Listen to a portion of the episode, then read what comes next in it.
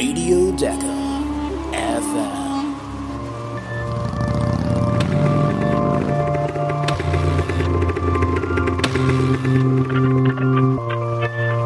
Und hier sind Howie und Chris. Decker FM, liebe Leute, bisschen, bisschen später als am letzten Tag melden wir uns mit ein bisschen Verzug. So ist das manchmal im Journalismus. Ähm, wir haben uns nämlich überlegt, dass wir äh, ein, ein bisschen abwarten noch und ein paar Pressestimmen zu diesem wirklich krassen Finale der Rallye Decker 2022 äh, einfangen und starten, damit wir euch so ein bisschen Gesamtbild und ein kleines Recap geben können. Chrissy, ey, erstmal, wie geht's dir überhaupt? Ey, mir geht's, also die, die Nerven kommen langsam wieder so, so ein bisschen runter. Ich habe angefangen, den Wüstensand aus dem Wohnzimmer zu kehren und das selbstgebaute Beduinenzelt äh, aus äh, Bettlaken abzubauen, so langsam. Also, aus dem du immer es, es aufnimmst, kehrt ne? Ja, so genau, genau so. Da- da- Das Leben Ja. nach der Decker beginnt langsam. Ja, schön. Aber wie geht's dir denn? Ja, gibt es überhaupt ein Leben nach Decker? Ja klar, ein Leben vor Decker ist das ja im Prinzip, ne? und, und vor allem macht es Sinn. Es ist ja, es ist jetzt ja ein Jahr hin bis zur nächsten Rallye und ich muss ehrlich sagen, ich habe ja seit Jahren nicht so intensiv mitgefiebert. Nee, also ich bin, ich bin immer mit dem Kopf so dabei gewesen, immer ein bisschen hier früher Eurosport, dies, das und so geschaut, alles. Aber wir haben es ein paar Mal schon gesagt hier ähm, bei Decker FM, es war die letzten Jahre immer mal wieder auch echt nicht so spannend. Vor allem nicht so spannend wie in diesem Jahr. Man sucht sich dann immer Ja. so die spannenden Dinge raus, ne? Man guckt da manchmal auch gar nicht nach ganz vorne ins Feld, sondern was für spannende Leute, was für krasse Speed-Leute da unterwegs sind, so. Aber dieses Mal, es war an allen Ecken und Enden echt spannend. Und naja, so richtig recht behalten mit unseren Tipps hat jetzt keiner, muss man sagen, nachdem die schwarz-weiße Flagge geschwenkt wurde. Aber unsere Favoriten, unsere äh, Patenkinder hier bei Decker FM, die haben sich gut geschlagen, ähm, meine zumindest. Nein, deine auch sehr, Ja. sehr gut. Aber ähm, ja, da, die waren halt, da war halt Pech dabei, muss man ganz klar sagen. Also insbesondere, Ja. insbesondere bei, bei ähm, Mademoiselle Kleinman, das war halt mega Pech einfach. Und Definitiv. Ich glaube auch, wenn, wenn hier äh, unser Chucky Ja. ähm, Sanders ähm, dabei gewesen wäre und, und nicht den Unfall gehabt hätte, Mhm. das hätte aufs, aufs Gesamt, ich will jetzt nicht sagen, er hätte gewonnen, aber das hätte, glaube ich, Ja. aufs Gesamtranking schon nochmal einen Einfluss gehabt und er wäre sicherlich vorne dabei gewesen, wenn er da weil er durchgekommen drückt, wäre. weil er drückt. Und er hätte Ja, und ja. er hätte seine sein Team natürlich einfach auch krass unterstützt nochmal. Da wäre ja nochmal eine krasse Ja, Verstärkung ja, gewesen ja. einfach. Denn heute reden wir ganz viel über Team und Taktik und so. Da ging einiges ab. Wir haben ja in der letzten Folge haben wir festgestellt, dass am Ende jemand vom Team Yamaha alleine vorne stehen wird am Donnerstag, am vorletzten Renntag. Und so ist es natürlich auch gekommen. Und das war wirklich, ähm, das war wirklich ein Highlight. Das war wirklich ein Highlight, weil alle, Ja. alle haben sich gefragt, wie geht jetzt Team KTM und Team KTM müssen wir groß fassen. Da müssen wir wirklich sagen, das ist ähm, nicht nur KTM, das ist Husqvarna, das ist GasGas. Die gehören alle zusammen zum gleichen Konzern und die werden Teamabsprachen machen. Das war irgendwie allen klar. Und natürlich war auch noch die Frage offen, was macht Honda? Sag mal, Grisi, was hast du denn eigentlich gedacht? Das kannst du jetzt ja im Nachhinein ruhig sagen. Was hast du gedacht, wie wird der Tag verlaufen? Was war deine Idee? Mir hat, mir hat erstmal ähm, Adrian van Beveren leid getan, muss ich sagen. Ähm, das, das ist auch so ein bisschen ein, ein Streitthema, wie, wie fair das denn ist, dass du eigentlich bestraft wirst, wenn du den Tag davor gewinnst. Mhm. Ähm, aber, also mir, mir war das schon, also ich habe erwartet, dass die eben zusammenarbeiten, Ja. die großen Teams, wo noch viele Fahrer drin haben Mhm. und ähm, dass die, dass die eben pushen, weil sie wissen, zum einen, alles klar, wir, wir haben uns nach hinten fallen lassen erstmal ähm, und haben ganz gute Positionen gehabt. Die sind alle schnell und äh, letzten Endes war, war ja auch klar, das war die letzte lange Etappe, weil der Freitag hat ja irgendwie nur noch äh, 164, 167 Kilometer sowas. Da, da kannst du jetzt nicht mehr, wenn, wenn einem nicht irgendwas total Blödes Mhm. passiert, komplett den Spieß umdrehen. Und ähm, von dem her galt es für die schon klug zu fahren und, Mhm. und glaube ich, war, war, hatten wir eine, eine Dakar gesehen, die bis zu dem Zeitpunkt sehr, sehr viel Angriff, sehr, sehr viel Attacke, sehr wenig ähm, Taktiken Mhm, ähm, im Großen und Ganzen. Klar, vielleicht, dass man dann geguckt hat, dass man nicht als erster in den Tag muss äh, am nächsten, bei der nächsten Stage, aber das war's auch. Und ich glaube, das war so der erste Tag, habe ich auch erwartet, wo die Teams jetzt wirklich sagen, alles klar, wie ist die Strategie, Leute, fahrt zusammen ähm, und äh, helft dem und dem, der voll hat von uns die besten Karten und so. Ich, ich glaube, da haben wir dann wirklich an diesem einen Tag äh, Teamtaktik gesehen. Wobei ich jetzt hier auch mal sagen muss, bei, bei anderen Motorsport-Events, äh, zum Beispiel Formel Ja. 1 oder so, sieht man das halt das komplette Wochenende Teamtaktik. Und bei, bei der Dakar, bei von zwölf Renntagen an einem, ähm, das ist halt dann schon für Ja. mich einen positiven Ja, Unterschied, dass wir sonst wirklich Racing gesehen haben, wo sich die Jungs Ja. nichts geschenkt haben, aber auch gar Und nichts. Ey, wir müssen mal, wir müssen ja auch mal festhalten. Also Teamtaktik, ne? Ähm, wir sprechen da jetzt so negativ drüber, weil es natürlich ein bisschen die Spannung nimmt, beziehungsweise es nimmt ein bisschen, es fühlt sich ein bisschen unfair an. Es ist aber nicht unfair. Es ist nicht verboten. Ähm, sogenannte Stallorder, das ist alles so Grenzbereich. Es gibt dann irgendwann so, irgendwann wird wahrscheinlich das Komitee mal sagen, nee Leute, was ist denn da los? Das ist nicht mehr sportlich. Aber das, was jetzt passiert ist, das war nicht irgendwie, irgendwie ne, eine rote Karte oder sowas oder eine gelbe Karte. Man, genau, man, man muss, glaube ich, an der Stelle hier auch nochmal sagen, man kann das, also Formel 1 war jetzt auch ein bisschen ein unglücklicher Vergleich, ja, weil äh, erstens mal, du hast diese wahnsinnige Distanz, dann sind die Fahrer ja nicht in irgendeiner Art und Weise per Funk oder sonstiges mit ihrem Team verbunden. Also denen kann kein Renningenieur äh, ins, ins Ohr funken. Ey Matze, der Sanders ist jetzt gerade nur noch 10 Sekunden vor dir, gib mal ein bisschen vom Gas, so dass es keiner merkt oder so irgendwas. Das, das funktioniert ja alles nicht. Was die machen können, ist sagen, alles klar, wir gucken, dass wir uns irgendwie finden auf der Stage und fahren dann zusammen und unterstützen uns und fahren irgendwie einen Rhythmus und versuchen nicht so sehr zu pushen, den anderen, den anderen zu überholen, der vorne fährt und dann kriegen sie das maximal mit, wenn sie am Tankstopp ankommen. Ah, okay, der fährt jetzt schon wieder los und ich muss jetzt hier noch so und so viele Minuten warten. Ja, das ist so arg viel mehr Informationen hast du ja, Ja, gar nicht ja. als, als Fahrer auf der Stage. Und das ist, denke ich mal, immer noch ein cooles, ähm, spannendes Merkmal vom, vom, von der Rallye, dass man, dass es eben, es ist natürlich Hightech ohne Ende an allen Ecken und Enden, aber es gibt so gewisse Punkte, ne? Das betrifft einmal die Navigation und das betrifft zum Beispiel sowas wie die Kommunikation. Das ist alles immer noch sehr, sehr oldschool. Und zwar mit Absicht, ne? Ähm, weil man so gewisse Dinge, wir werden am Ende dieser Folge mal drüber sprechen, ist die Decker eigentlich noch die Decker? Denn da haben auch die Profis sich zu gemeldet. Ähm, und ich, das finde ich total gut. Das bringt Spannung und das bringt auch eine Vergleichbarkeit rein. Ne? Wir haben immer wieder gesehen, wie kleine Teams ganz schön gerockt haben in dieser Rallye. Und ich glaube, das liegt unter anderem daran, dass es hier in der Rallye wirklich noch viel darauf ankommt, wer kann wie gut performen. Und nicht nur, wer Ja, hat den fettesten Sponsor dabei. Ge genau, da, dadurch, da habe ich ähm, gestern einen interessanten Podcast angehört mit Linden Poskett und ähm, Ned, Mhm. weiß ich nicht mehr, wie der hieß. Beides ähm, Dakar-Fahrer und ich meine, Linden Poskett ist eh bekannt. Ja, man kennt den. Und die haben so ein bisschen dis diskutiert, äh, ob die Dakar noch die Dakar ist. Und ähm, fand ich sehr, sehr spannend, weil, weil die natürlich extrem, also Linden Poskett hatte äh, drei Fahrer am Start dieses Jahr, die er gecoacht hatte und vorbereitet hatte auf die Rallye.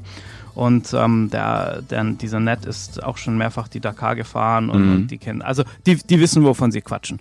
Und ähm, ja, das, das war wirklich sehr interessant und die haben halt gesagt, dass auf einmal äh, Privatfahrer, kleine Teams und so da vorne mitmischen, dass das dem geschuldet ist, dass du das Roadbook nur noch ähm, diese zw- äh, 20 oder 30 Minuten vor dem Start bekommst und es diese Mapman, äh, also das ist das, was ich schon mal erklärt habe, wo die dann das in, äh, auf, auf GPS-Basis nachgebaut haben, alles und geguckt haben und, und dann die Fahrer schon genau die Route abfliegen konnten in, in einem äh, auf Satellitenbildern, dass das, das waren diese Mapman. Das haben die auch nochmal angesprochen, dass es das jetzt nicht mehr gibt. Das sorgt dafür, dass wir zum einen diese Dichte haben, äh, und dass da halt auch äh, starke Privatfahrer, die drauf arbeiten, die den Speed haben, ähm, da vorne mitmischen können. Und das macht den Sport, fanden die, Ja. fanden das super, weil sie gesagt haben, das macht es halt einfach fair. Und ähm, ja, Ja, vor allem Postgate ja nun auch wirklich alles andere als der übelste, ähm, ähm, sag ich mal, Großkonzernpilot, ne? Muss man mal ganz klar sagen. Also, also Postgate ja wirklich, ähm, also wer den nicht kennt, Leute, einfach mal wirklich googeln, da können wir jetzt gar nicht auf die Schnelle mal so viel zu sagen. Das ist, der Typ ist eine Legende, dem unbedingt bei Insta folgen. Sau, sau, guter ja Mann. auf jeden Fall. Ja. Und, und ich kann auch immer noch sagen, von wenn ihr auf seinen YouTube-Kanal geht, die Playlist Deckard 2018, das ist meiner Meinung nach immer noch die beste Reportage, um Einblick Ja. in dieses verrückte Rennen zu bekommen. Mhm. Das, die ist so gut. Er hat den Film Malemoto Forgotten Race. Mhm. Ähm, der ist schon cool. Aber bei, bei Dakar 2018, bei der Playlist, die einfach mal durchsuchten, das ist so viel Dakar Inside, das ist der, der Wahnsinn. Also es ist äh, richtig, richtig Ja. super. Gehen wir mal in Ja. die Etappe rein vom Donnerstag. Ähm, es ging eigentlich damit los, dass ähm, die beiden Erzrivalen, muss man inzwischen sagen, äh, KTM und Honda, da nicht durch, ähm, sag ich mal, direkte, direktes Kopf-an-Kopf-Rennen äh, miteinander rivalisiert haben, sondern durch taktische Spielchen. Price zum Beispiel von KTM und äh, Luciano Benavides von der KTM-Tochter Husqvarna, die ähm, waren ja in den vordersten Startpositionen und haben sich bereits auf den allerersten Kilometern fallen lassen. Hinter den äh, Honda-Mann äh, Bang Bang Burrito. Und ähm, vielleicht, Chris, kannst du noch mal kurz sagen, was bringt es denn? Was bringt es denn, wenn ich mich da äh, fallen lasse? Da würde man sagen, hey, sind die doof? Verlieren die jetzt nicht Plätze, Zeit, was auch immer? Ja, das ist halt das, das Thema Navigation. Wir hatten äh, auf, auf der Stage am Donnerstag nochmal viele Dünen und dann ist es halt super angenehm, wenn du jemanden hast, der vorne die Spur zieht und du einfach hinterherfahren kannst. Genau. Und das spart halt wahnsinnig Zeit. Du kannst mehr pushen, kannst aggressiver fahren. Genau. Das Risiko besteht natürlich, muss man an der Stelle auch nochmal sagen, wenn der natürlich vorne die falsche Spur legt, weil er sich verfährt, dann verfährst du dich auch, wenn du dich Ja. darauf verlässt. Jetzt hatte Team also Honda das, äh, Team ja. Honda aber auch nicht mehr so viel Backbone und überhaupt nicht mehr so viel Siegeschancen, dass die irgendwie da Experimente und teamtaktische Spielchen machen konnten. Ne? Die mussten halt auch sehen, was, was, was geht. Der ähm, Berida ist eigentlich, glaube ich, gef also gestartet in den Wettbewerb schon als sehr aussichtsreicher Kandidat. Ne? Also ähm, er ist auch hier als, glaube ich, Gesamtfünfter war er oder ist er nochmal hinter Wagner gefallen, einen Tag vorher, durch eine Ja, Zeitstrafe. Ähm, musste dann aber ähm, ja seine Chancen auf den Sieg relativ früh begraben, denn ähm, am Ende steht er mit steht er damit oh minus 25 Minuten auf die Siegeszeit vom Tagessieger da und ähm, konnte da irgendwie gar keinen Boden mehr kriegen, gar keinen gar keinen äh, Sandboden mehr ähm, gut machen gegen die anderen. Ähm, Ma- ja? ma- Also mir tut ja Barida so ein bisschen leid. Ja, total. Er ist ein Publikumsliebling, Echt ein, echt ein sympathischer Dude. Das ist ein, ein absolut erfahrener Dakar-Fahrer und ich glaube, seine beste Platzierung war irgendwie so Rang 5 insgesamt, obwohl der also der ist schnell, Mhm. der kann Stages gewinnen, der hat auch schon echt viele Stages gewonnen, aber es hat sich einfach noch nie ausgegangen, dass er mal einen Gesamtsieg von, von dem Rennen einfährt. ja. Und ähm, also ich, ich hätte ich hätte es ihm schon auch, äh, ich hätte es Bang Bang schon auch gegönnt. Ich hätte es jedem gegönnt, ne? aber, ja, ja. aber also wir, wir können eh gönnen hier gewesen, bei der KFM. Ne? Äh, Sunderland, über, die, über, über den wir heute noch sprechen müssen, ähm, der startete von Position 17 und genau, das, warum gehe ich jetzt auf den ein? Bei dem war es nämlich genau der Fall, von dem du gerade gesprochen hast. Der konnte richtig Gas geben und ähm, Ja. hat auch, ähm, also er ist ja vom Team Gasgas und er hat die ähm, Fahrer Petrucci und, und Mason Klein wie ein Geleitschutz um sich herum gehabt. Also da war wirklich klar, wir gehen hier auf Gesamtsieg. Wir versuchen jetzt heute hier die Weichen entsprechend zu stellen. Bei Kilometer 127, da ähm, lag der Brite bereits in Führung und ähm, gab diese auch bis zur letzten Zwischenzeit nicht mehr ab. Da hat sich da nochmal was geändert. Ne? Aber das ist genau der Punkt. Der konnte pushen, pushen, pushen und hatte dann noch seine Leute dabei, die ja auch, darf man nicht vergessen, mit navigieren und so weiter. Und da ist nichts mit, Ja. da ist nichts mit, äh, da biegt mal wer äh, absichtlich mal falsch ab und so, das kann man nicht machen. Ähm, und das machen die nicht. Das ist ja das eigene Team. Und so konnte Sunderland unfassbar viel Boden gut machen. Ne? Ja, Mason, Mason Klein, wo du ihn schon ansprichst, ähm, haben, haben auch äh, Lyndon Poskett äh, im, im Podcast gesagt und ich habe auch nochmal so ein bisschen Wahnsinn, Wahnsinn, Wahnsinn, Wahnsinn, was der da bringt. Ey, der Kerl ist 20 Ja, ja, ja, ja. und war seine erste Dakar und zieht erstens mal war er die ganze Zeit in den Top 10 Mhm, mhm. und was du schon ange oder was wir hier schon mehrfach angesprochen hatten, zieht dieses Rennen in einer in einer abgeklärten, konstant schnellen Ja. Pace durch.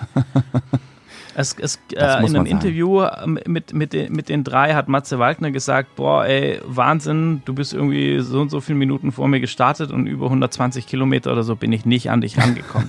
also Mason, und, und, weißt du, und das ist ein Matze Wagner, der das sagt. Ja, das ist nicht irgendwer. Das ist jetzt nicht hier äh, irgendwie Gredi und Bledi oder so irgendwie. Das ist Matze Ja, Wagner, ja. der weiß, wie man, wie man, wie man schnell fährt, ey. Also, und, und dieser, dieser äh, Mason Klein hat äh, so viel, ähm, ja, Passion da reingesetzt, sich vorzubereiten und mit einer Konsequenz und aber auch diese Coolness dazu, sich das einzuteilen und also absolut beeindruckend. Ja, Wahnsinnige ja, ja. Rookie-Leistung. Ähm, Benavides, der muss auch nochmal einen Applaus kriegen, wirklich für die Etappe, denn wir wissen ja, der hatte am Tag vorher einen Defekt, meine ich, Motordefekt oder so hatte der vorher, ähm, und war praktisch ausgeschieden und damit war seine, sein Gesamtsieg hoffen, er war ja sauschnell unterwegs, war auch ein, ein Titelfavorit, ähm, damit waren seine Ja. Chancen begraben, muss man sagen, da war nichts mehr möglich. Ja, und ja. deswegen muss man das, glaube ich, besonders loben, wie der nochmal gepusht hat in, äh, in diesem Special. Ähm, er ist gestartet von Position 33 und ähm, war der Einzige eigentlich, der mit Sunderland Speed mithalten konnte. Die ganze Zeit so über. Ähm, wenn ich das richtig sehe hier in meinen Notizen, dann lag er nie zu keinem Moment mehr als, also maximal 55 Sekunden hinter dem Briten.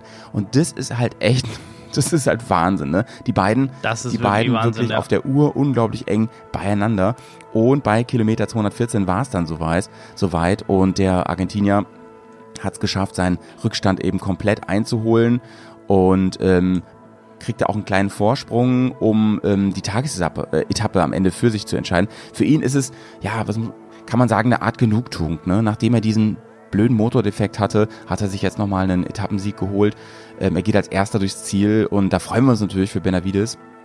Aber das, äh, ihr merkt schon, diese paar Sekunden, die reißen natürlich nicht so viel an Sunderlands Vorsprung, so dass er am Ende des Tages als ganz großer Favorit für den Freitag natürlich ins Ziel gelaufen ist. Wir können aber gerne nochmal auf die anderen gucken.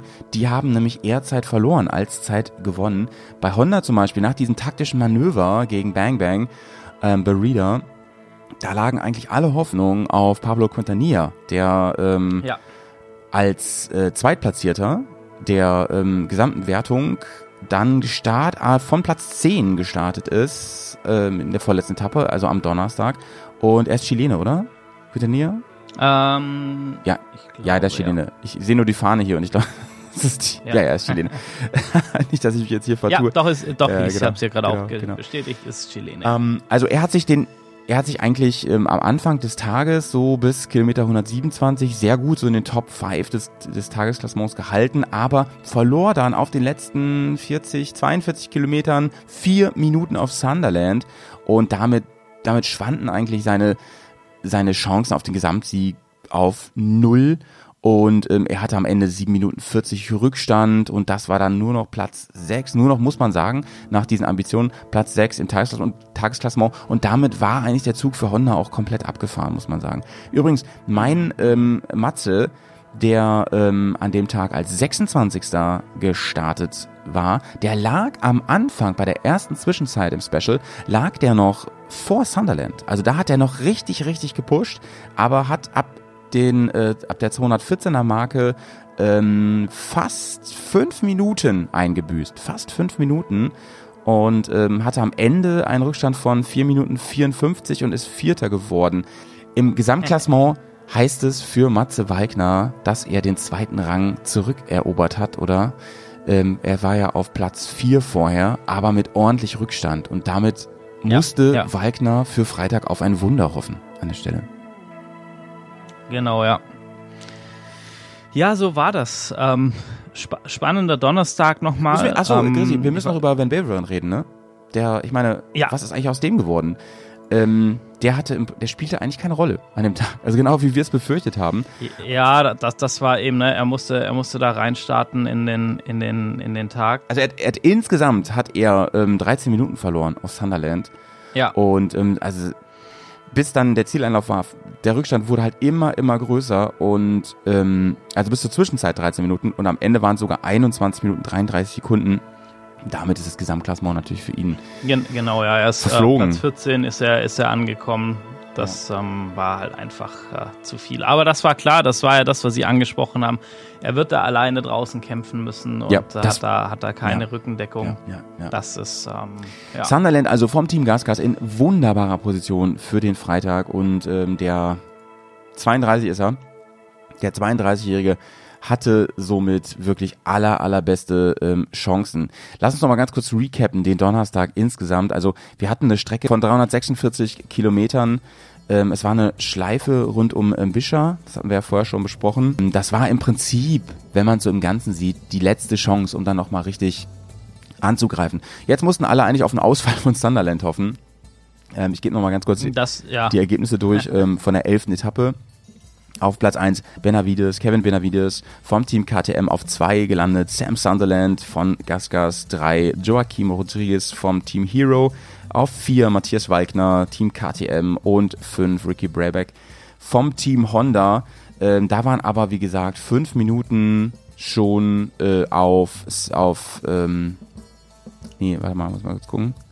Ach nee, jetzt wird schon eine Gesamtwertung. In der Gesamtwertung Top 5 Sam Sunderland, dann Matthias Wagner, Pablo Contania, Adrian Van Beveren auf 4 und auf 5 John Bang Bang Berida mit 29 Minuten auf Sunderland. So, da wollte ich eigentlich hin. 29 Minuten, Leute, das sind natürlich in dieser Rallye absolute Welten. Aber auch der zweite Matze Wagner mit 7 Minuten 15 Differenz auf Sunderland. Das war wirklich, die, dahinter war es knapp, ne? Also ähm, Quitania zum Beispiel Ja. 7 Minuten 52 auf Sunderland. Ähm, da war noch was möglich, so 2 und 3, da ging noch was, aber Sunderland, wenn der auch nur halbwegs so konstant fährt am Tag danach, dann, äh, dann kann ihm keiner mehr diesen Pokal nehmen. Und die letzte Strecke, die ist sehr kurz, kurz gewesen. Ich glaube 167 Kilo, nee 164 Genau, Kilometer. das, das waren 164 gewertete Kilometer. Der Tag war geprägt von, von langen Verbindungsetappen. Insgesamt waren das trotzdem nochmal 680 Kilometer, also wahnsinnig lange äh, Liaisons. Aber ihr wisst ja inzwischen, da passiert nichts, aber das zehrt an den Fahrern trotzdem irgendwie, ne? muss man sagen. Ja, naja, das ist, das ist ja trotzdem anstrengend. Es ist vor allem kalt am frühen Morgen und ähm, ja, die, die Etappe war dann geprägt. Wir hatten dann so ein bisschen Mischprofil. Wir hatten ähm, steinige, relativ schnelle Passagen, nicht mehr ganz so viele Dünen.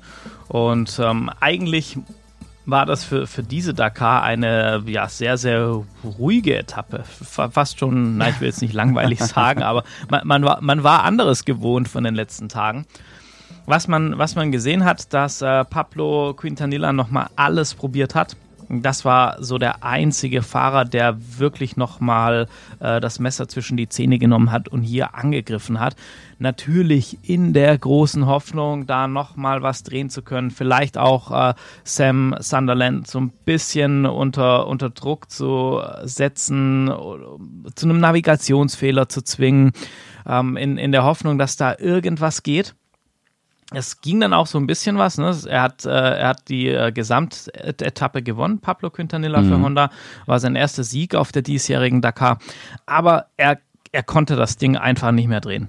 Also Ja. der Vorsprung von, von Sunderland, er hat auf Sunderland nochmal ähm, drei Minuten gut gemacht, aber das hat eben nicht gereicht, um hier nochmal am Gesamtsieg was zu Ja, drehen. ja. Der, der Rest, the rest of the pack, äh, hat an dem Tag eher das, das Thema so ein bisschen verwaltet.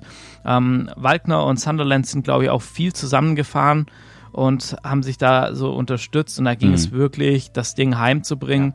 Auch, Mhm. Auch ähm, gegen Van Honda. Beveren, genau, auch sagen. gegen Honda natürlich, ja. Also man muss ja, wir hatten es ja schon mal drüber gesprochen, ne? wahnsinnige Siegesserie von KTM. Dann kam auf einmal Honda, die letzten zwei Jahre hat Honda gewonnen. Mhm. Das wollte Team Mattighofen natürlich so nicht auf sich sitzen lassen, hat gesagt, irgendeine von unseren drei Marken muss dieses Jahr da ganz oben Ja. stehen. Ähm, definitiv. Für, aber für, Su- für Ist ja Sunderland war, war es jetzt schon das zweite Mal, oder? Ich, 17 hat er gewonnen. Genau, genau. Su- Sunderland, Sunderland hat den, hat den äh, zweiten Sieg jetzt, 2017 war der erste Sieg, hat jetzt auch eine lange Durststrecke und freut mich besonders. Er ist ja dann äh, relativ kurzfristig Ende letzten Jahres äh, zu Gasgas gewechselt und es war schon so ein bisschen die Diskussion, hm, kommt er jetzt da so aufs Abstellgleis äh, und dann hat er noch diesen, diesen wahnsinnig wilden Rookie, den, den Crazy Aussie hier ähm, an, an seiner Seite hm, ist, ist vielleicht das für ihn auch so, dass das Ausscheiden aus dem Rallye-Sport. Und jetzt hat er da genau diese ganzen Gerüchte einfach widerlegt, hat gezeigt, dass er, also man muss ja auch sagen, er hat ein unheimlich schlaues Rennen gemacht. Ich habe mir das mal angeguckt.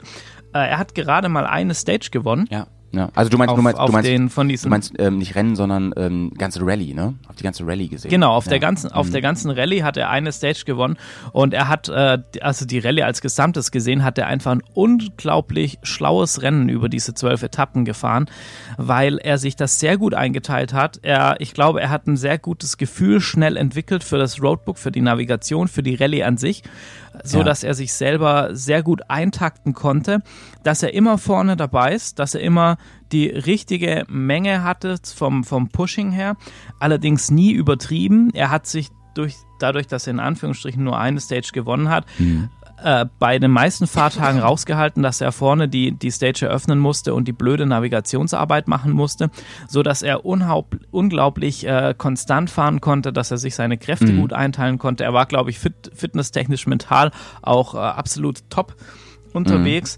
Und hat, hat sich das Rennen einfach sehr, sehr klug eingeteilt und hat da einen, einen, tollen und verdienten Sieg, sage ich einfach mal an der Stelle, auch für, für Gasgas Ja, auf jeden Fall. Also ähm, man muss sagen, Sunderland hat diese Rallye trotz nur ein, eines Sieges dominiert. Das muss man wirklich sagen. Ich habe hier nochmal eine Zusammenfassung äh, vor mir liegen. Hm. Er hat ja wirklich bis auf die Etappen 7, 9 und 10 die Führung auch nicht abgegeben. Und selbst Ja. das war ja nie mehr als äh, fünf, das 5 Minuten 59 war das höchste, die er jemals hinter Genau. den Führenden war. Von daher, ähm, meine Prognose, die ich mal abgegeben habe, von wegen, hier wird auf jeden Fall jem, jemand gewinnen, der ähm, Step by Step ähm, sich die, wie, ein- wie ein Eichhörnchen, sich äh, Step by Step die Punkte holt, die ist zugetroffen, die ist noch viel mehr zugetroffen, als ich es gedacht habe, ehrlich gesagt, weil das hier wirklich jemand gewinnt, der nur einen Tagessieg holt. Welche war das denn? Die achte, glaube ich, oder? Die hat er gewonnen.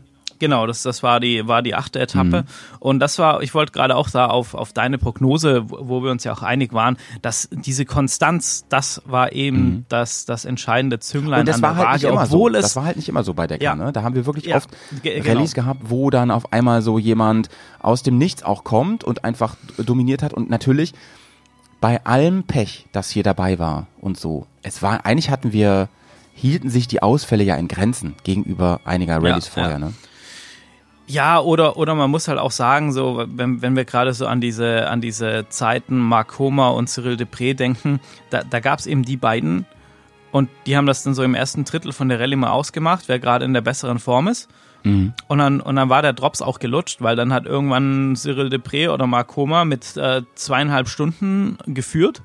Mhm. So, wa- was soll da passieren? Gut, außer ein schwerer Sturz oder er fällt komplett aus, dann, dann wäre es das gewesen. Aber ansonsten ähm, war, war, das, war das dann sehr eindeutig und das hatten wir halt dieses Jahr gar nicht. Also überhaupt Ja, nicht. Und ja. hatten auch so viele Leute, äh, egal ob das ein Mason Klein war oder auch irgendwelche Privatfahrer, die da auf einmal eine Stage gewonnen haben Ja, oder in, den, in den Top, Übrigens, Top 5 waren. Äh, so. Ist, ähm, Mason Klein wollte ich gerade sagen, der ist in der Gesamtwertung auf neun, ge- also in den Top 10 gelandet. Als absolut. Rookie. Also ich gucke hier gerade krass. General Ranking, genau, Platz 9 ist er. Ah, genau, gehen, gehen wir vielleicht einmal kurz äh, die, Mhm. das, äh, die, das Etappenende durch. Gewonnen hat Pablo Quintanilla die Stage 12 ähm, für Honda, hat da nochmal alles gegeben. Toby Price auf 2, Ja. José Ignacio auf seiner Monster Energy Honda hat einen dritten Platz eingefahren. Bang Bang Barida, Platz 4. Dann auf 5 das, naja, Wunderkind kann man fast nicht sagen. Mason Klein auf der BAS Mit einer Minute KTM. 23 dahinter, ne? Auf 5. Ja, also na, das, das, sind hier, das ist hier wahnsinnig eng. Das Toby ist, Price, äh, Toby 18 Price war Sekunden. nur 18 Sekunden, also da Wimpernschlag. Das ist krass. Ja. Auf, auf Platz 6 unser Luciano Benavidas auf der Husqvarna. Dann haben wir Matthias Wagner auf 7, Sam Sunderland auf 8. Man sieht hier Matze Wagner und Sam Sunderland. Matze Wagner 2 Minuten 57 Rückstand auf den Chilen und Sam Sunderland 3 Minuten 25. Auch die sehr dichter zusammen. Dann Lorenzo Santolino auf der Sherco Factory und dann haben wir schon einen Privatfahrer, den Diego Camail Ilandos auf einer X-Rates Experience Team ähm, auf Platz 10, ein Rookie und Privatfahrer. Also auch hier wieder ein schneller Mann auf den Top 10. Und äh, ja, das, das Gesamtranking, also die, das große Finale, war so knapp wie seit 1994 nicht mehr. Das muss Ja. man sich mal geben. Ähm, und zwar hat da äh, Oriol mit einem Vorsprung von einer Oriol, Minute Leute. 13 gewonnen Ja, absolute Legende. Und seitdem, seit 1994, war es nie wieder so knapp wie Ja, dieses krass. Jahr im Jahr 2022. Und passend dazu haben wir Decker FM gestartet. Also besser geht's so eigentlich gar Was nicht. ein Start, ey. Was ein Start. Unfassbar, ähm, oder? Chrissy, warum haben die, warum Ähm, haben die denn die letzte Etappe so ähm, gemacht, wie sie, wie sie war? So in Anführungsstrichen. Also sie war ja, wenn man sich das Ergebnis anschaut, überhaupt nicht langweilig, aber irgendwie war sie doch ein bisschen langweilig, beziehungsweise hat sich das Rennen eben einen Tag vorher entschieden schon. Muss man, muss man Ja. ganz klar sagen. Haben Sie das, haben Sie das Ja, vielleicht das ja auch so gemacht wegen der, ähm, das ist so meine Vermutung, echt wegen der krassen Verbindungsetappen, damit man überall nochmal rumgefahren ist und am Ende sind sie wieder in Jeddah gelandet, oder? Ich weiß nicht genau. Ja, ja. Also ich glaube, es hat so ein bisschen logistische Hintergründe, dass sie wieder in, in Jeddah angekommen sind dann. Äh, da diese Rundtour beendet, da waren die langen Verbindungsetappen und da war dann natürlich das Podium, was dann natürlich gewollt war in einer großen Stadt, entsprechend Ja. publikumswirksam. Äh, ja, ansonsten ist es eigentlich so ein bisschen Tradition, dass die, die letzte Etappe, die ist in der Regel nicht mehr ganz so lang. Früher war die ja, also auf der alten Dakar-Strecke am, am Lake Rose, Mhm. ähm, ganz berühmt. Und das war dann mehr nochmal so ein, ja, Auslaufen, Ausrollen, viel auch für die Fans mit vielen Zuschauern, Sowas, viel ne? äh, Stimmung, wo eigentlich auch so ein bisschen ein Gentleman Agreement, sage ich mal, unter den Teams herrschte. Da wurde eigentlich nicht mehr attackiert und gepusht. Ja. Ich, ich, ich glaube, man hat hier so ein bisschen ja, mehr, mehr schlecht als recht äh, versucht, diese Tradition anzuknüpfen. Ich fand es nicht so ganz gelungen aufgrund von diesen wahnsinnig langen Verbindungsetappen. Ja. Und ähm, Also ich- ja, ich meine auch generell äh, war es ja eine sehr leere Dakar, was die Fans angeht. Wenn man sich so Ja. die Bilder angeguckt hat, die fahren da halt in dieser in dieser Wüste rum und wenn wir uns so an die alten Dakars erinnern in, in Afrika noch oder auch in, in Südamerika, wo die begeisterten Fans an der Strecke gestanden, da gecampt hatten und so. Ähm, Also- das waren natürlich schon andere Bilder. Ich habe ich hab zwischendurch gedacht, so hätte man nicht die Rallye am Donnerstag halt finishen müssen und dann einen Epilog Mhm. machen müssen. Prolog und Epilog. ja, ja, ja. Und damit quasi dann eben, das wäre ja auch nochmal ein, ein feiner Schluss gewesen und so, nochmal für die Ehre und alles und so, aber das Ding wäre gelaufen gewesen, weil es war im Prinzip ja nichts anderes. Das ist das Ding. Und Ja. äh, die, die Specials, also das war ja viel zu kurz, um da wirklich nochmal richtig was reißen zu können. Ich, also Respekt nochmal, wie Honda da angegriffen hat, das okay, ne, also dass sie da nochmal einen, einen zweiten Platz geholt haben und sowas. Aber passiert ist da letzten Endes nicht wirklich was mehr, ne? Und eine Gesamtführung, da hat nichts mehr gerüttelt und so weiter. Und ähm, Team, da, ich glaube, es KTM wollte einfach jetzt endlich mal einen Titel in Saudi-Arabien holen. Das haben sie ja bisher noch nicht. ja, ja, Und- das war sehr wichtig. Und sei es auch im, im, im Gewand von, vom spanischen Hersteller Gasgas, ne? Ja, man, man muss, also schauen wir, schauen wir uns einfach nochmal das, das äh, Gesamt, äh, das finale Gesamtranking an, nach der, nach der 12. Ja. Stage.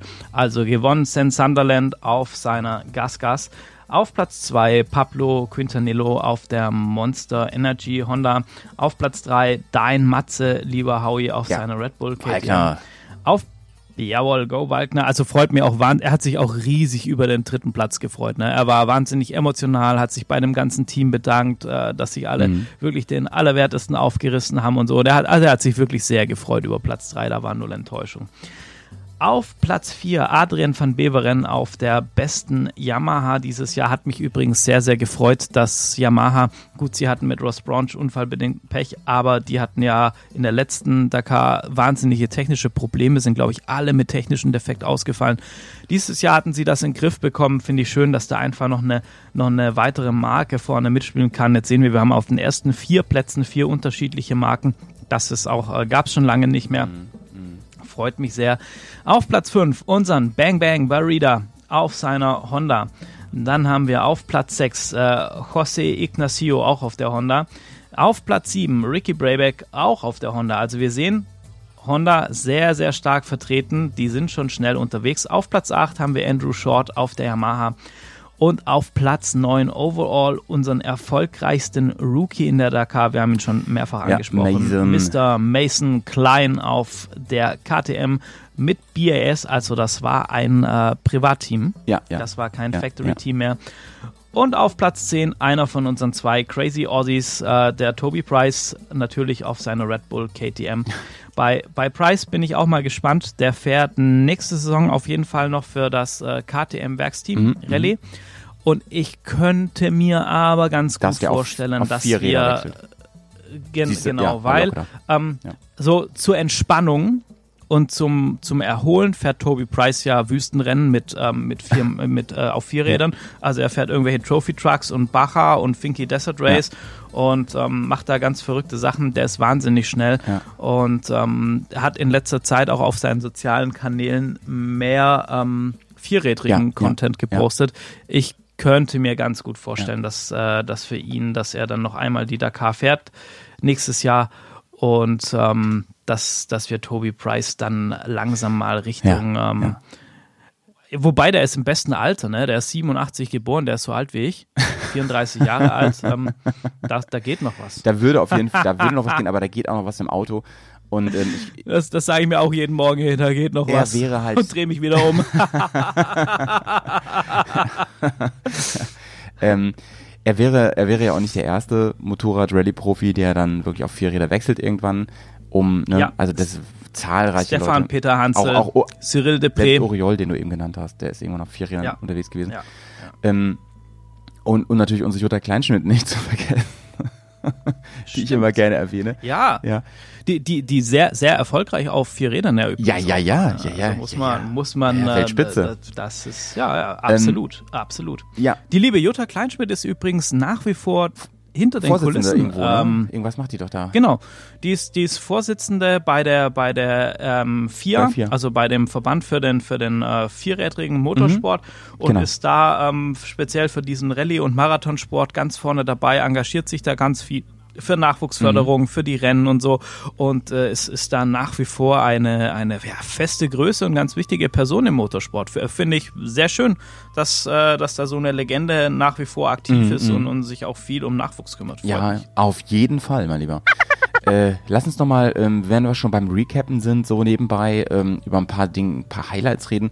Für mich ein, ein riesen Überraschungshighlight auf jeden Fall die ganze Nummer rund um Petrucci.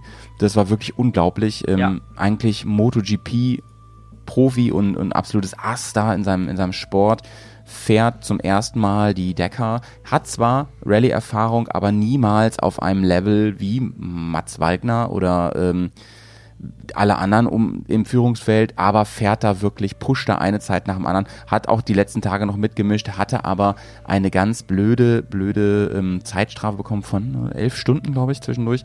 Ja, Und, ähm, war damit- hat es sich dann auch nochmal verletzt. Genau, und war so. für die Gesamtwertung ja. draußen, lässt aber wirklich, also nächste Decker würde ich den unbedingt auf dem Zettel haben, wenn der mal nicht ganz, ganz vorne dabei ist dann. Wo der diesen Speed herholt, keine Ahnung. Keine, also ich meine, ich meine, natürlich weiß ich das, er ist halt Profi-Zweiradsportler, aber wie gesagt, wo der durch die Dünen, wo er diesen, wo er, warum er so pushen kann gegenüber diesen Vollprofis, die das schon so lange machen, keine Ahnung, weiß Ja. ich nicht.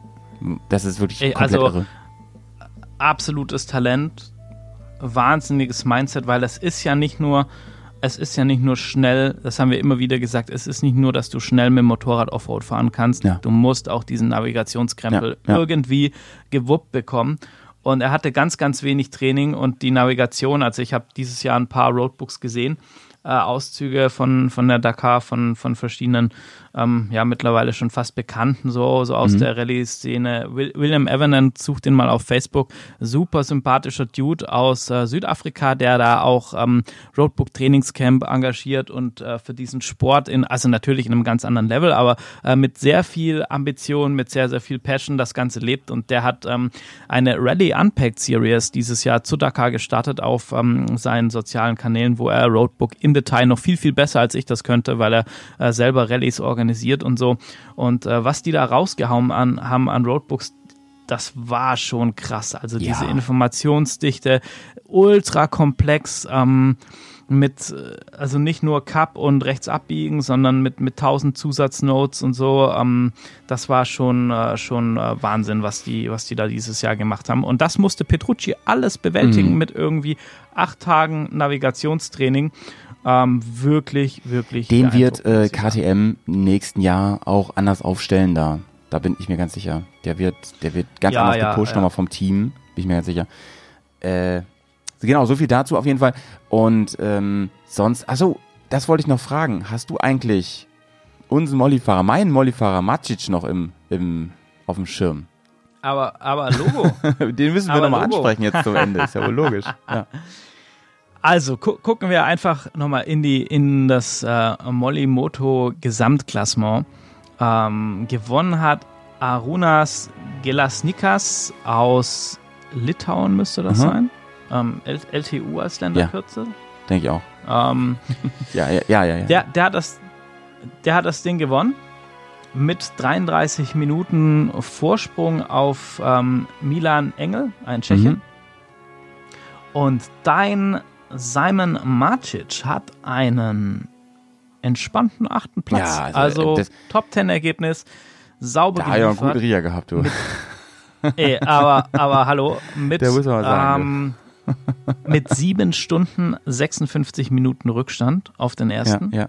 Das sind halt so alte Deckerzeiten, Leute, ne? So, diese Stunden und so. Genau, Ne? das ist so, Ja. ja, da, das kennt man so. Ah, okay, ja, hm, passt. Ja. Und hat eine Penalty von 54 Minuten. Ich glaube, er hat eine Speedzone übersehen gehabt, hat er mal irgendwo ähm, erzählt. Mhm. Oh, ja, Er ist angekommen, ähm, er hat ein, ein gutes Rennen gefahren, in den Top Ten gelandet. Äh, ein Traum für jeden, der da mitmacht, denke ich mal. Und ähm, Ja. in der, in der, in der ähm, meiner Motoklasse ist, ist das ähm, ein überragender Erfolg. Da, also, Ja. da muss man sich ja manchmal fragen, Grisi, was wäre eigentlich, wenn so mancher ähm, Malefahrer da ähm, ein Top-Team gehabt hätte, ne? Weil die haben ja, offen, Ja. offensichtlich haben die ja Außergewöhnliches geleistet. Und hätten die nochmal diesen Ja, Push gekriegt, ne, von einem. Team ähm, Red Bull oder so, äh, Team KTM meine ich natürlich, ähm, ja, Oder, oder es wäre mal spannend, wenn, wenn einfach alle, wenn die gesamte Motorradkategorie auf ähm, Malemoto-Niveau fahren müsste. auch mit dem Reglement. Ja, das wäre krass, das wäre krass. Da- Was da das, das, das wäre das wär einfach mal, ich, boah, da könnte ich gar keine Prognose abgeben. Das, das wäre, weil das ist schon, schon einfach abartig, was, was die Jungs da, was die Jungs da leisten. ja. Ähm, ja, ich, also es gibt ja aber auch, und das muss ich an der Stelle nochmal sagen, wirklich Leute, ganz viele, die genau dieses, also Linden Poskett ist auch einer davon, Mhm. die, klar, die, die bereiten das jetzt vor und so und sind selber mehr in den Teambereich und so, aber die sagen ganz klar, von, vom Herzen, vom Emotion, vom Feeling sind sie Male Motorrider, weil Mhm. das ist der Spirit, den die wollen Mhm. Mhm. die, die, das ist auch, Linden Poskett hat das gesagt, als er das Afrika Eco Race mit Mhm. einem eigenen Team, also mit mehreren Fahrern und Mechanikern Mhm. und so, wo er, hat er gesagt, ja, das, das, das fühlt sich strange an und er ist dann auch immer mal wieder ins, ins Biwak von den, von den Molimotos gegangen und hat er geguckt und hat irgendwie mit denen gesprochen. Er durfte denen ja nicht helfen, aber hat die einfach so ein bisschen äh, ja, mental versucht zu pushen und so. Er sagt, ja, Leute, das, das ist eigentlich das, wo ich zu Hause bin. Ich bin vom Herzen her einfach ein Malemoto Mhm. Und ähm, das, das ist auch, ich glaube, das ist nochmal eine ganz besondere, ja schon fast Lebenseinstellung in dieser eh schon speziellen Rallye-Bubble, wenn du, wenn du Malemoto-Fahrer Mhm. Mhm. bist. Also es ist nicht nur ein finanzieller Aspekt, dass es halt teurer ist mit einem Team. Ja, ja. Aber auch, auch sehr. De Ja. ja. sehr. Lass ja, uns ja. doch Also ähm, ich- zum, zum Ende von dieser, die, dieser Rallye 2022 nochmal über den Rahmen reden. Lass uns, wir schieben das seit Folgen vor uns her. Wir haben im Prolog gesagt, wir müssen mal über dieses Thema Saudi-Arabien reden und ich finde, jetzt ist ein guter Zeitpunkt, das zu tun. Jetzt Ja. zum Ende. Da, davor war es einfach viel zu spannend. Oh, was viel zu spannend. Ähm, aber man muss drüber geredet haben, denn die, Ja. ich meine, eigentlich heißt das Ding ja Rallye Paris-Dakar. Da, so heißt es ja eigentlich. Mhm. Und das ist es schon länger nicht mehr. Ähm, also Nee. ähm, vielleicht ganz, ganz kurz grob ähm, historischer Rückblick. Äh, der Ort Paris, das war halt immer Startpunkt. So, so ist, hat sie angefangen, die Rallye Paris-Dakar. Ja, weil es ein Franzose erfunden Genau. hat, auch das Ganze. Und ähm, von Paris nach Dakar zum Lac Rose, hast du ja gesagt, zu dem See, wo der, wo der Endpunkt war. Und ähm, Paris hat dann eine immer unbedeutendere Rolle gespielt eigentlich äh, bei der Rallye. Ähm, irgendwann war das dann nur noch der Prolog und da wurde halt dann über Straße, wurde dann zur nach Gibraltar gefahren und dann wurde er irgendwo rübergesetzt oder, oder so. Ne? Es gab auch manchmal Vari Varianten und so. Und ähm, selbst 2006, als ähm, Charlie Burman gefahren ist, da sind die ja noch rübergesetzt mit allem drum und dran so. Da war das ja auch noch ein Genau, Thema. ja. Aber Ja. das war alles nur noch so eigentlich, ja, vorher wird gewogen, vorher wird geguckt, ob deine Fahrzeuge passen, ob das alles so okay ist und so. Und dann ging es eigentlich in Afrika richtig los. We- Weißt du, übrigens fällt Mhm. mir gerade ein, dass es gibt da so ein paar Insider, ähm, habe ich auch schon mit dem einen oder anderen ein bisschen Mhm. Kontakte aufgebaut. Ähm, eine Zeit lang hat Portugal da, gerade auch so, wo Charlie Bowman da gefahren ist, Mhm. und so ja, eine Rolle gespielt. Und äh, da gibt es so in der Ecke der Algarve gibt es noch äh, einige Tracks und so, wo du die, die Stages von der Dakar, wo in Portugal, die kannst du noch Geil. fahren, also auch Offroad und so. Nee, das ja, ich ja, nicht. das, äh, äh, ich, ich kenne da so jemand, äh, der hat das auf der Bucketlist, wer das wohl sein könnte. Das ist richtig geil, Alter. Das ist richtig geil. Ähm, ja, und dann irgendwann kam eine große Zäsur. Und dann sind die gewechselt. Dann war nämlich auf einmal ähm, war ähm, Dakar überhaupt kein Thema mehr für die Rallye. Denn ähm, nur noch der Titel, nur der Name, denn man wusste, das ist eine große Marke. Da kann man viel Geld mit verdienen. Und Ja, das ist es mittlerweile halt auch einfach eine Brand. und den ne? müssen wir am Laufen halten. Äh, Aber Afrika bot sich irgendwann nicht mehr an und ich meine, es war einfach wegen, ähm, ja, wegen Unruhen, ne? wegen politischer und gesellschaftlicher ja, ja, das, Unruhen. also es, es, es gab ganz konkret äh, Drohungen mit Terroranschlägen Mhm. auf das Rennen. Also es war nicht nur eine Terrorwarnung in der Region, sondern Konkret nein, es war das Rennen, irgendwelche, genau, irgendwelche Terroristen haben gesagt, wir, wir planen da irgendwas Ja. und äh, attackieren Fahrer und Biwak, was auch immer. und so ja. weiter und so. Und dann hat man entschieden, wir wollen, ähm, Dakar wollen wir am Laufen halten und wechseln rüber über den Teich nach Südamerika. Und dann ging es Ja. los in, du berichtest mich, ich glaube Bolivien, Chile, Argentinien im Mix erstmal, ne? Genau, ja. Mhm. Ja, ja. Sie haben das dann auch ja immer so versucht, aufrechtzuerhalten, irgendwie so drei, vier Länder Ja. da mit reinzubekommen, sage ich Und das mal. aber irgendwann war es dann doch nur noch in einem Land, ne? Hatte das auch wieder mit den mit der der Orga zu tun oder so? Das weiß ich auch nicht. Oder mit das Politik. war ein, ja, das war Politik und Cash auf jeden Fall. Okay. ähm, ja, man, Ja, meistens ist es Cash. man ne? muss, man muss das, man, man, man muss das so sagen. Ich meine, die Dakar haben wir jetzt auch schon mehrfach gesagt, ist nicht billig, äh, wenn du da mitfahren willst, keine Frage. Aber also als es dann angefangen hat, eine Brand zu werden und man sich mehr Gedanken gemacht hat, wie man das Ganze vermarktet, medial, allerdings auch, ähm, da sprechen wir nachher nochmal an, den, also es gibt jetzt halt auch so einen richtigen Shop, wo du, wo du dir äh, ja Merchandise von dem Rennen kaufen kannst und, Ja, und solche ja. Geschichten. Und es gibt die, die Dakar Series, also wo mehrere Rallyes dazugehören und so weiter, kann ich auch gleich nochmal so ein bisschen was dazu sagen, wie man sich jetzt für diese Dakar qualifizieren musste. Da ich auch nochmal nachrecherchiert. Wahnsinn. Ähm, so, also es wird auf jeden Fall alles teurer und das hat auch mit Südamerika stark angefangen, dass das ja stark vermarktet wurde und es äh, dadurch auch so ein bisschen exklusiver wurde, das Abenteuer. Ja, also da waren schon viele, viele kritische Stimmen auch zu hören. Und äh, letzten Endes äh, haben dann immer mehr Länder in Südamerika, das hat man dann aber, das war nie so richtig in der Presse, ich habe das nur irgendwo so zwischen so ein paar Zeilen gelesen, die haben gesagt, nee, sie können da nicht mehr so viel Geld in dieses Rennen investieren und die Dakar ähm, können sie nicht mehr bezahlen. Dann hat die Dakar gesagt, gut, dann fahren wir da halt nicht mehr durch, wenn wir keine Kohle mehr von euch kriegen. Und das war halt was, muss ich sagen, da, das war für mich so ein Punkt. Ich glaube, da hatte ich auch ein Jahr lang mit der Dakar gebrochen und habe sie bewusst nicht verfolgt, weil ich das einfach derart daneben fand. Weil ich sage, ey, das sind Länder, äh, Argentinien, äh, Chile, Peru, äh, Paraguay, die haben alle echt andere Probleme, als dass da so ein Rennen durchgeht. Ähm, also ich, ich war selber mal in, in Paraguay für zwei Wochen und da kannst du Armut sehen, die du einfach sonst nur aus irgendwelchen Fernsehreportagen siehst, Ja, äh, ja. kennst so. Ne? Das ist einfach und dann, dann dachte ich mir so, Alter, du, du, du zahlst da als Fahrer so viel Startgeld Mhm.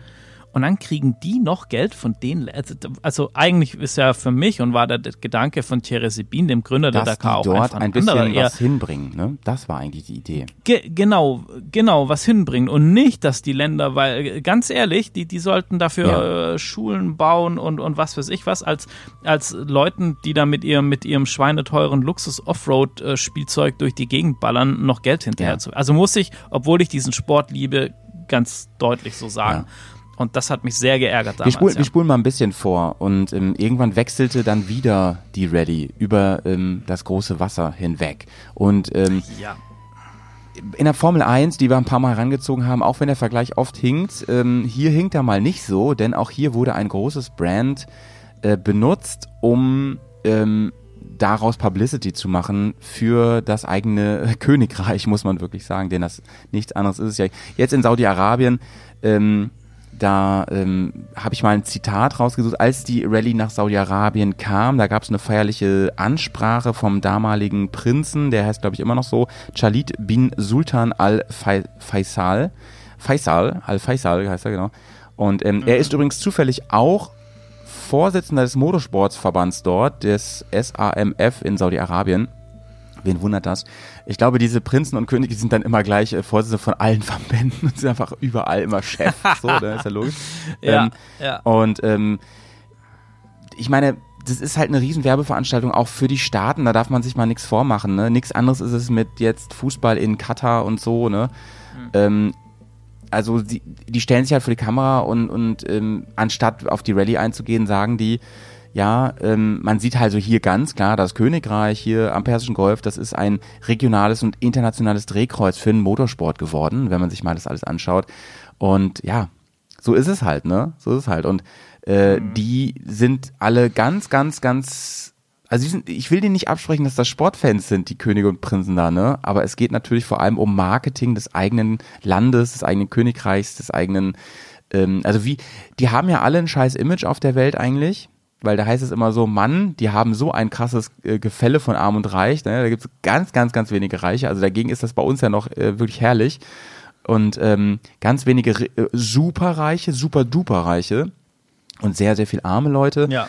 Und ähm, die ähm, haben ein schlechtes Image und sie leben halt von Öl. So, sie, sie bestimmen auch den Ölmarkt, die bestimmen damit auch die Welt ein großes Stück, so, die haben Macht über die Welt und äh, nutzen das natürlich politisch hier und da auch gerne aus. Und ähm, ja, und, und sind natürlich auch mit hauptverantwortlich in, in, unter, unter letzter Bedingung sind sie auch mitverantwortlich für dafür, wie das energetisch auf der Welt läuft und so damit. Haben sie haben sie viel, viel Einfluss. Sie könnten natürlich, sie sind natürlich auch null interessiert an einem Wandel zu ähm, alternativen Energien, wobei sich da jetzt auch was tut, aber da kann man lange drüber reden. Ähm, Punkt, der Punkt ist der, die haben sich die Decker wahrscheinlich nicht nur ins Land geholt. Ich bin, also du merkst schon, ich bin sehr vorsichtig in meinen Aussagen, weil ich es nicht genau weiß, nicht nur ins Land geholt, weil die Decker geil finden, sondern das hat viele Polit ja, ist ein Politikum. Ja. Und ähm, da kann man sehr viel diskutieren, das kann man sehr, sehr kritisch auch sehen, das sollte man auch sehr, sehr kritisch sehen. Ähm, wie hast du das damals wahrgenommen, als die dann in die ähm, in, den, in den Nahen Osten gegangen ist, die Rallye? Also ich, äh, ich, ich bin da komplett bei dir. Für mich war das sehr, sehr schwierig. Ähm, ich habe da auch eine, eine sehr deutliche Meinung dazu ähm, ob es wirklich schlau ist, äh, sich äh, Hallen zum Skifahren in die Wüste zu bauen und da drin Kunstschnee zu erzeugen, während die Welt über den Klimawandel diskutiert. Ähm, klar, genauso müsste man auch den Motorsport diskutieren, äh, wo ich Fan bin davon, ich weiß. Aber ich, also ich tue mir da so ein bisschen schwer mit.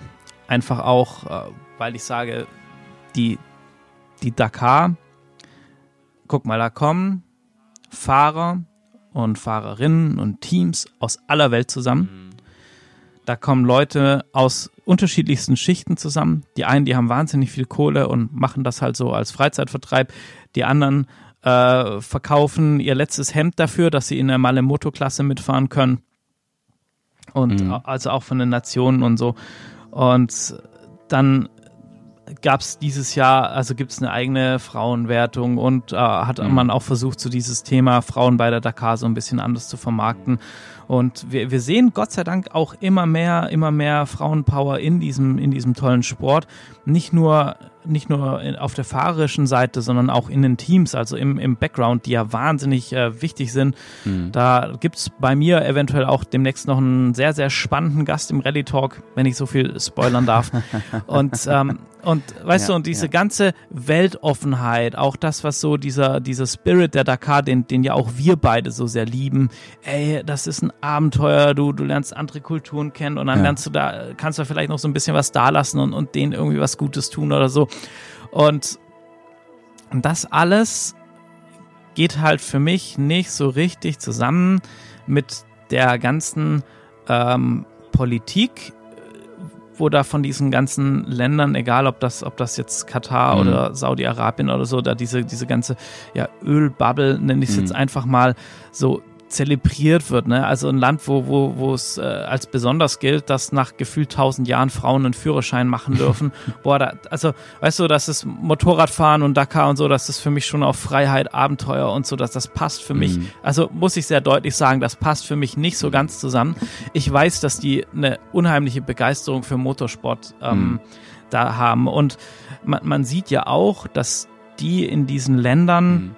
Dinge ermöglichen für sportliche Großevents, die in anderen Ländern Ja. allein schon wegen Gesetzen und Umlagen, äh, Auflagen für Umweltschutz und so gar nicht machbar Ähm, da- wären. da- Und die machen das halt einfach. Und das ist jetzt die Frage, ob das gut ist oder schlecht für den Sport als Veranstalter. Ist es natürlich prima, Ja, ja. ne? Weil du sagen kannst, hey geil, Kannst ich kann meine Route willst planen, wie ich will. No limits. Ja, da, ja, muss, da kann ich sagen verstehen. gleich. Aber reden wir erst zu Ende, Chrissy. Ah, ja. Ja. also ihr seht, ich bin da, ich bin da gespalten. Ich sehe das aber auch sehr, sehr kritisch und bin auch, bin auch nicht so super happy. damit. Aber ich möchte noch mal kurz darauf eingehen. Es gibt auch da wirklich Grenzen und die wurden auch in der Planung dieser Rallye wurden die erreicht. Ne? Nun war es ja so, ähm, das konnte man lesen vorher, man konnte es auch im Rally Talk hören, dass ähm, die eigentlich ein bisschen anders geplant war. Die haben sich eigentlich gesagt, ja, wir planen die jetzt mal wirklich so, wie es uns komplett passt und alles. Ähm, die wollten ja eigentlich durch die Sandwüste Rub al-Chali fahren, das sogenannte Empty Quarter. Ne? Also die wollten Ja. eigentlich noch viel Ja. mehr, viel mehr Sand haben weil sie dachten so, ey, Decker, Sand und Dünen und so und da haben wir richtig krass und das, das, wird, das wird unfassbar. Das hätte aber eine unfassbare Logistik, also da soll das Herzstück der Rallye stattfinden. Das hätte eine unfassbare Logistik mit sich gezogen, denn man wollte natürlich, wenn man schon da ist, auch durch die Hauptstadt fahren. Man wollte quasi am Palast vorbeifahren. Das war sehr, sehr wichtig alles. Ähm, es musste auch entsprechende Bilder fürs Fernsehen geben und so. Und das hätte, und die Distanzen, also man hätte diese Etappen nicht als Verbindungsetappen fahren können. Das ist viel zu 1000 Kilometer. Das geht nicht. Das heißt, man hätte Folgendes machen müssen. Man hätte über Nacht alles dorthin karren müssen. Mit Flugzeugen. Das war die ursprüngliche Idee. Ich, ich rede jetzt kein Quatsch hier, Leute. Das war wirklich so geplant. Ne? Und ja, wäre das so gewesen, ey, Chris, ich weiß ja auch nicht, ob, ob wir da nicht gesagt hätten, Mann, das ist, also der Zirkus äh, ähm, ist jetzt noch nur Satire, eigentlich, muss man sagen. Das ist noch Satire. ja, äh, die, die, also das, das wäre einfach, nee, das, das wäre viel zu viel. Und sie hätten am Ruhetag gewesen. fahren müssen, auch übrigens, der wäre weggefallen. Ja. Das war übrigens das was Hauptargument halt jetzt. für die. Molly Motos, äh, was für die Molly Motos, ähm, ja, Ähm, unfassbar da hat man jetzt nochmal, da habe ich nochmal ein Interview drüber gesehen und da hatte dann einer vom, von der, von, vom ähm, Komitee einfach gesagt, ja, das wäre schon kompliziert gewesen. Ja, ein Euphemismus sondergleichen, das ist kompliziert. Naja, auf jeden Fall haben sie sich dann dazu entschieden, ähm, diese ganzen Komplikationen rauszulassen und haben es dann ja angepasst und naja, ich möchte mal sagen, das, was ich mitbekommen habe von der Rallye, ist, dass da, wo gefahren wurde, das war schon toll, das war schon Decker. Das muss man schon sagen, finde ich. Also die ganzen Etappen, so die Wüste, gerade die Sandetappen, das war schon ganz toll. Das war, waren so tolle Bilder, die wir da gesehen haben, die wir, danke auch nochmal, die wir aus dem Pressepool bekommen haben, ähm, an die Fotografen und Fotografin, die das, die das ermöglicht haben. Ähm, sehr, sehr, sehr gut. Ähm, allerdings ähm, haben sie jetzt schon eine Ansage gemacht, dass es, nie, es soll ja nächstes Jahr wieder dort stattfinden, in Saudi-Arabien. Mhm. Und äh, dann soll das Empty Quarter also doch Herzstück werden. Nächstes Mal wollen sie es machen. Äh, sind wir mal gespannt. Ho hoff, hoffen wir ohne, ohne äh, Flugzeug, äh, Logistik, Gedöns über Nacht. Also ich hoffe, sie kriegen das irgendwie anders hin. Ja, ja. Aber das ist alles noch, noch Spekulation, das, das wissen wir noch nicht ganz genau, ob das überhaupt so, und ob, wer weiß, was passiert, ob die wirklich da bleibt. Ich, ich glaube schon, dass sie dort bleiben wird, weil der finanzielle Background der Wahnsinn für die ist, ne? Und solange die Cash Cow da so Ja. gemolken werden kann. Ähm, es gibt interessante Entwicklungen auf Nebenschauplätzen. Es gibt diese Classic ähm, die, ähm, ne, da haben, das hast du auch schon mal Ready Talk gehabt, das dass die alte Strecke wieder gefahren wird, dass mit alten historischen Fahrzeugen gefahren wird und so. Das sind alles so coole Nebenschauplätze, die machen auch richtig Spaß, muss man sagen. Ähm, Wir werden da übrigens, leider habe ich letzten Statement dazu gefunden. Äh, ach genau, Dirk von Zitzewitz war das in seinem Kanal. Wir werden da wohl keine Motorräder sehen bei der Classic Ja, das ist nat- das Was ich das wahnsinnig schade, ist finde. schade. Ich hätte mir das so ge So- so alte Boxer, alte gewünscht, XTs und so, ne? Das- Oh, das ja, ey, wie, wie cool. geil, wie geil wäre das? Aber ich meine, gut, zum einen sind diese Fahrzeuge, glaube ich, fast noch seltener als die Autos. Und die, die Orga sagt eben, na, wir haben eh mit den knapp 200 Motorrädern in der normalen Wertung schon genug zu tun, weil das eben die Klasse ist mit den meisten Verletzungen, wo, wo da am risikobehaftetsten sind. Und wenn wir dann jetzt noch irgendwie so ein paar Verrückte haben, die mit, mit alten Motorrädern durch die Ja. Wüste fahren, das ist uns einfach zu much. Also das hätte für mich vielleicht sogar mehr Aufmerksamkeit bekommen von mir als äh, die richtige Dakar, wenn das wirklich so, also wenn es wirklich eine eine Retro-Rallye in dem in dem Sinne so gegeben hätte und das schön aufgezogen wäre, gut organisiert gewesen, also das wäre wirklich unfassbar toll, fände ich das, weil weil äh, dann würden so viele Aspekte in den Vordergrund rücken von wegen, was macht das Material, was machen wirklich auch die Fahrer, wie können die damit noch umgehen und so und Wahnsinn, Wahnsinn. Ähm, lass uns Ja, mal noch mal ein ja. bisschen nach vorne schauen, äh, Grisi, jetzt zum Abschluss. Ähm, Ach genau, was, mir fällt Mhm. aber eine Sache, ich muss es nochmal loswerden, zu dem Thema, wo die Rallye jetzt stattfindet, Mhm. wo ich halt auch sagen muss, ich kann das, ich, also ich weiß echt nicht, was die sich dabei denken. Wenn man auf den aktuellen Dakar Merchandise Shop Ja. geht, ähm, da da ist natürlich ganz viel so mit Schwarz und dann das Dakar-Logo in Gold und, und so weiter. Ähm, sehr eh schon, also mir zu ja, edel.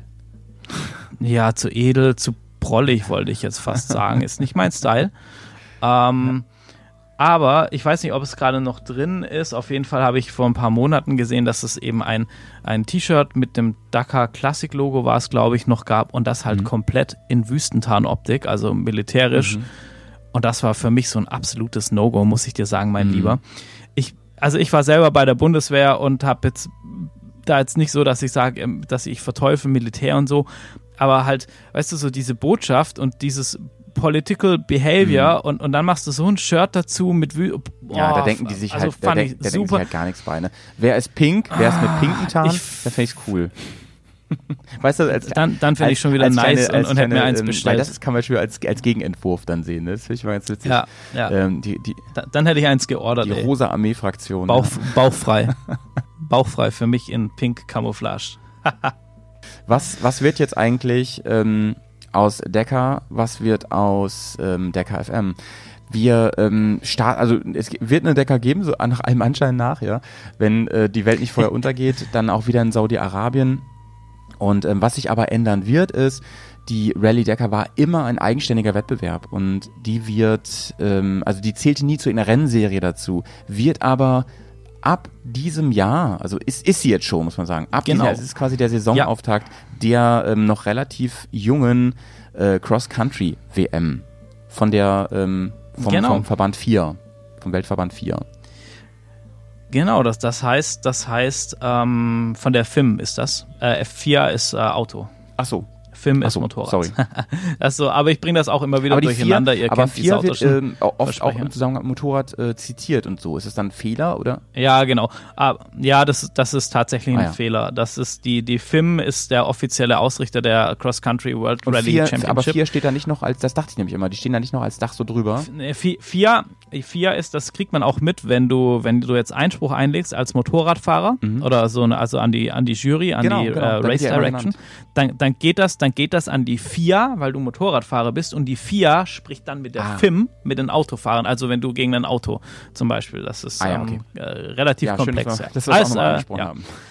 Genau. Also, aber, aber ja, die Dakar ist seit diesem Jahr äh, offizieller Bestandteil der FIA Cross Country World Rally Championship Serie. Genau, das äh, ist einer Mhm. der großen Punkte, die sich geändert hat. Das ist, und das ist ähm, insofern natürlich ähm, sehr, sehr spannend, weil ähm, man, um, um quasi die Weltmeisterschaft zu bekommen, dann ähm, Decker mitfahren muss. äh, ähm, Und äh, Genau. die Punkte nochmal eine ganz andere Relevanz kriegen. Also Decker ist dann nicht nur mehr für sich ein Prestigeobjekt, sondern äh, Teil eines großen Ganzen. Ich finde das eigentlich ganz gut, Chrissy, wie findest du das?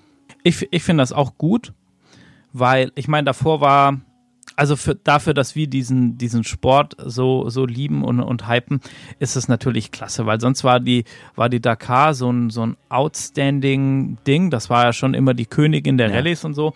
Und ich, ich finde es von der Konsequenz her einfach nur logisch, dass man das als Saisonauftakt dann nimmt und dass das mit eingegliedert wird.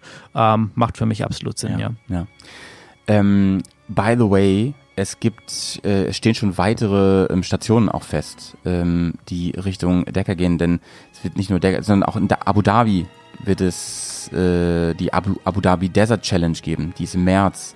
Es wird die ähm, Rallye Kasachstan geben, 26. bis 30. April. Mal gucken, da ist ja auch gerade alles andere als ruhig.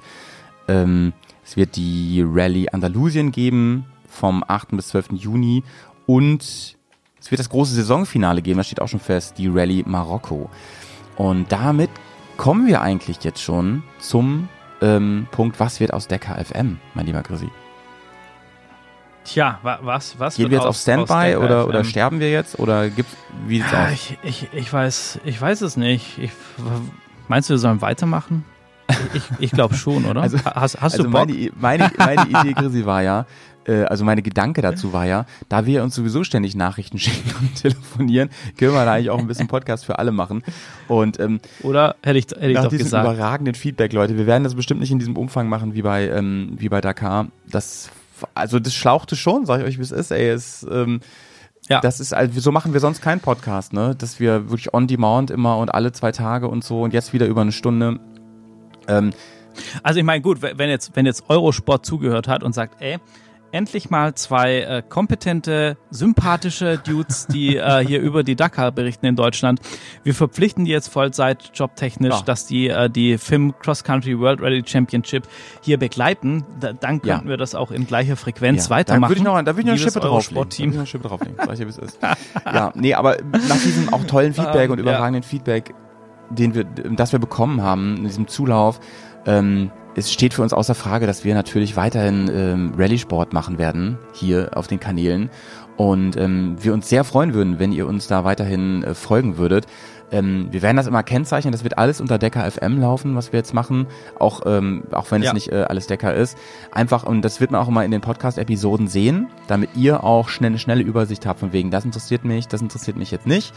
Und ähm, vielleicht gibt's ja sogar den einen oder die andere, die wirklich auch sich nur für diesen Content interessieren und die sehen das dann auch immer gleich sofort. Und ähm, es ist manchmal nicht ganz so leicht, an Infos zu kommen, das kann ich euch sagen. Also ähm, das, das ist, wollte ich gerade sagen, das ist so, wir hatten jetzt ja wahnsinnig Glück mit der, mit der Dakar, Ja. dass wir da die Zugänge bekommen haben, dass wir wirklich ähm, ganz viele Infos bekommen haben. Wir müssen jetzt natürlich mal schauen, davon hängt auch so ein bisschen ab, wie viel wir berichten Ja. können, wie viel Infos wir zu den anderen Rallyes bekommen, die vier Termine, äh, Schrägstrich fünf, wenn wir das Afrika Eco Race noch mit reinnehmen, Ja. müssen wir mal gucken. Ähm, aber ja, dann da halten wir so gut wir können euch auf Ja. dem Laufenden. Also was wir auf jeden Fall machen werden zu jedem Rennen, das ist ein Recap, weil das geht auf jeden Fall. Ja. Inwiefern wir da halt ähm, so wie jetzt so annähernd live dabei sein können, das müssen wir mal schauen. Das können wir selber noch nicht so genau sagen. Das hängt auch wahrscheinlich von der vom internationalen Feedback ab, ähm, beziehungsweise gibt es irgendwo Livestreams, gibt es Möglichkeiten da live dabei zu sein. Ähm, manchmal gibt es noch nicht mal einen Ticker, so und da müssen wir auch wirklich schauen, wie kriegen wir für euch die Brand heißen News. Das, das Tolle ist für euch, ihr kriegt sie hier bei uns und deswegen habt ihr schon mal eine Sorge weniger als wir, ne? ja, Leute, ey. Auf jeden Ähm, Fall. ey. gut, mein lieber Chrissy, es hat mir äh, mega Laune gebracht, dieses Projekt hier mit dir zu machen. Ich freue mich wirklich, dass es weitergeht und ähm, ich kann nur sagen, äh, Chrissy, der wird wahrscheinlich die nächsten Tage bei mir vorbeischauen, denn wir haben jetzt die ähm, die Prototypen von unserem eigenen Label von Dirty Rocks haben wir jetzt hier rumfliegen und die wird sich Chrissy jetzt auch mal reinballern. Chrissy, hat an anderer Front gewildert, der hat ähm, andere Produkte im Bereich Hardparts und so an den Start gebracht, die, aber wir werden alles ausgiebig testen für euch und, und schauen, ob das was taugt. Und deswegen ähm, bleibt uns bleibt uns gerne treu und schaut dann mal bei Dirty Rocks rein, wenn es so richtig losgeht. Wir peilen jetzt gerade den Februar an, dass es da so richtig an den Start geht mit allem drum und dran. Pre-Orders laufen ja schon so einige und ähm, da werden wir noch intensiv drüber reden. Grisi, du hast wie immer das letzte Wort. Ja, ich kann mir an der Stelle auch nur, nur bedanken, Howie, bei dir, dass äh, du die, diese Schnapsidee einfach so geil mit umgesetzt hast. Und ähm, finde, das hat wunderbar funktioniert. Ich hatte riesen, riesen Spaß, mit dir am Schlüsselloch zu stehen und in die Wüste von Saudi-Arabien zu, äh, zu gucken und die Rallye mit zu verfolgen. Und natürlich an euch da draußen ganz, ganz vielen lieben Dank fürs Zuhören, für die Treue und für dieses tolle Feedback. Und dann bis bald bei Dakar FM.